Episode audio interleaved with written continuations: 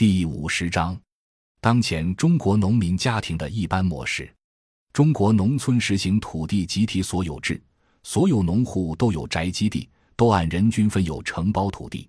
人民公社时期以及分田到户之后相当长一段时期内，农民的主要收入来自土地产出。中国人多地少，分田到户以后。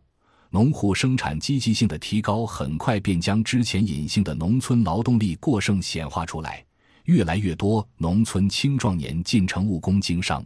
随着中国加入世贸，中国城市化加速，城市就业机会也迅速增加。目前，中国绝大多数青壮年劳动力都已进城务工经商，留守农村的主要是老年人和儿童。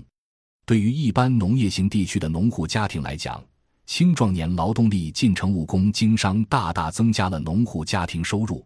留守农村的老年父母一般都会仍然耕种自家承包地，获取农业收入。因为农村生活成本比较低，农户家庭通过以代际分工为基础的半工半耕家计模式来获得收入最大化。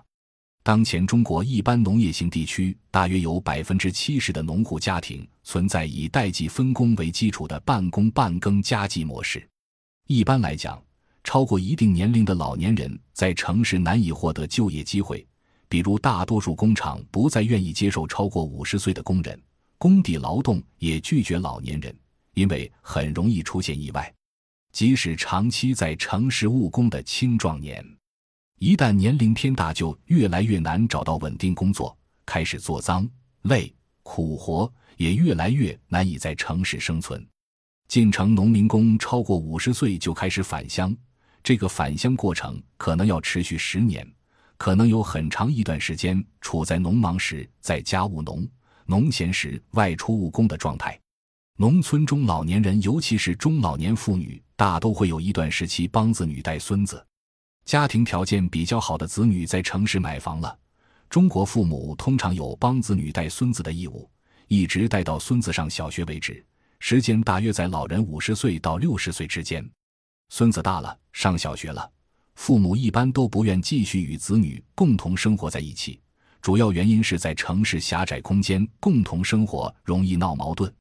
在老年人缺少固定收入来源，且往往在城市生活的子女收入有限的情况下。老年父母与子女之间共同生活的心理成本极高，他们普遍都会感到不自由，像坐牢一样，因此普遍希望回到农村过自由自在的生活。回到农村，有住房，有承包地，有庭院，还有老年朋友，这样的日子就比与子女一起住在城市局促的空间里要舒服愉快得多。感谢您的收听，本集已经播讲完毕。喜欢请订阅专辑，关注主播主页，更多精彩内容等着你。